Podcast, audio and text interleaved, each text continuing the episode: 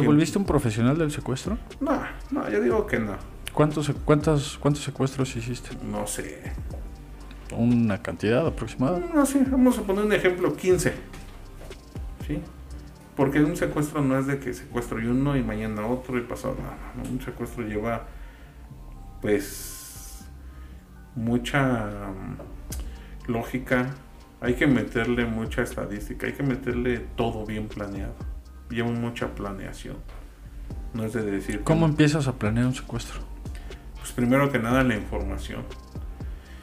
Tienes al que te da la información y de ahí, ¿qué haces? empiezas a corroborar toda la información que te dan, si es verídica. Porque me pueden decir, ¿sabes qué? Que, que esta persona tiene esto, esto, esto, esto, y le puedes quitar 100 millones de pesos.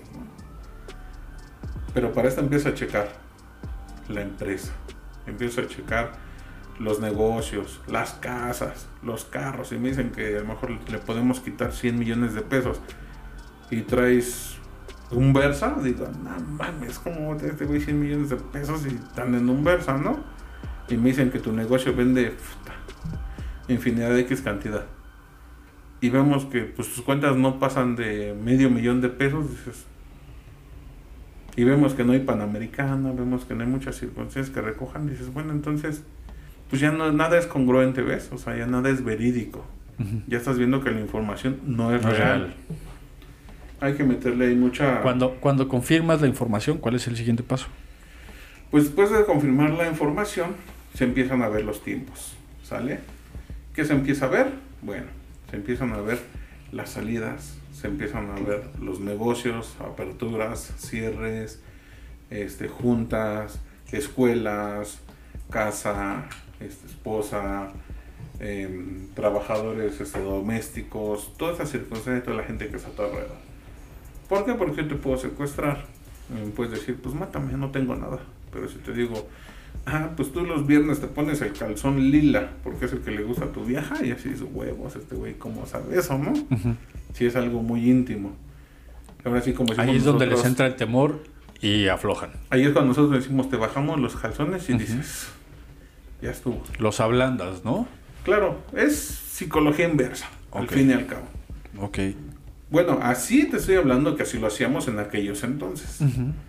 ¿Sale? Entonces.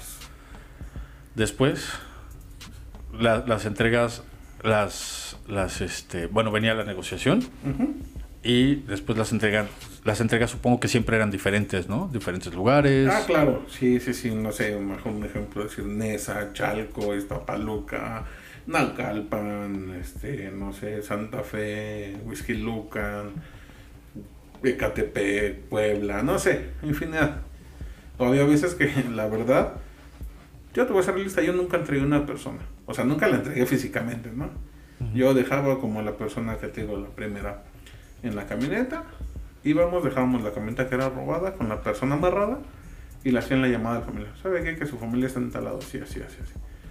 Obviamente los teléfonos, pum, se rompían, se tiraban los chips. ¿Sale? De de esa parte, por lo que tengo entendido, pasaste a, a, robar este vehículos blindados, ¿no? Panamericanas o algo así. Eh, sí, nos dedicamos ahí a la cuestión de, pues ya vimos que el secuestro ya era mucha bronca y fue cuando empezaron las nuevas reformas, eh, empezaron a incrementar los años, los años de, de, prisión por el secuestro. Entonces decíamos, no mames, si nos agarran. A ver, pues e, esa parte, ¿Qué tan informado tienes que estar en, lo que pasa en, las leyes y eso eh, para saber cuál es tu límite? Pues sí, debes de saber porque no es lo mismo un secuestro un secuestro express. O sea, son dos, aunque sea secuestro. ¿Cuánto te dan por un secuestro express y cuánto por un secuestro? Por la privación en este...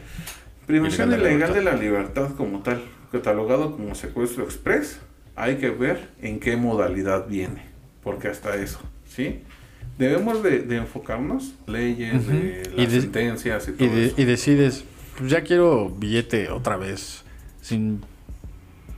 Es que no es de que lo decidas, ¿sabes? Eh, dentro de todo esto... ¿Se van dando las cosas? Como que se va acomodando todo, o sea, la gente, los lugares, eh, las circunstancias económicas, porque digo, el hacer... Bueno, pero tú ya tenías billete, por lo que me doy cuenta. Pues sí, pero nunca te es suficiente. Ok. Esa es una cruda realidad. Entre más La tienes, avaricia. más quieres. Así es. La avaricia es, es un pecado capital. Sí. Y se paga caro, ¿eh? ¿Por qué? ¿Cómo lo pagaste? Pues con la presión por ser avaricioso. Pero ahorita vamos a esa parte. Ok, te vas a, a la- a las a las Panaméricas. Bueno, Bueno, Eh, nos vamos a, a una camioneta blindada. ¿Cómo camioneta fue esto? No íbamos por la camioneta blindada, soy honesto. Eh, nos ponen a nosotros una nómina de, de un hospital reconocido en algún estado de la República. Y vamos, pero cuando vamos, eh, se hace toda la circunstancia, toda la logística y vamos, se bajan los custodios con el dinero y llegamos. ¡Pum! ya sabías cuánto traían. Ya, ya sabíamos. Te los pusieron, obviamente. Sí, así es. ¿Quién te los puso? Eh, un, trabajador trabajador. de la misma empresa de seguridad de traslados de Valores. efectivo de valores, así es. Entonces, ¿qué pasa con esto? Ya sabíamos cuándo, dónde, a qué horas y cómo se bajaban, cuánto se bajaban y todo. Nosotros desde aquí, desde México, nos vamos a ese estado. ¿Sí? Llegamos, pum, nos pusimos en lugares estratégicos, todo llegó, sí llegó, se bajaron, así como nos dijeron. Para esto, obviamente lo habíamos checado, pues, cuatro o cinco veces la misma eh, temática se manejaba, siempre era lo mismo.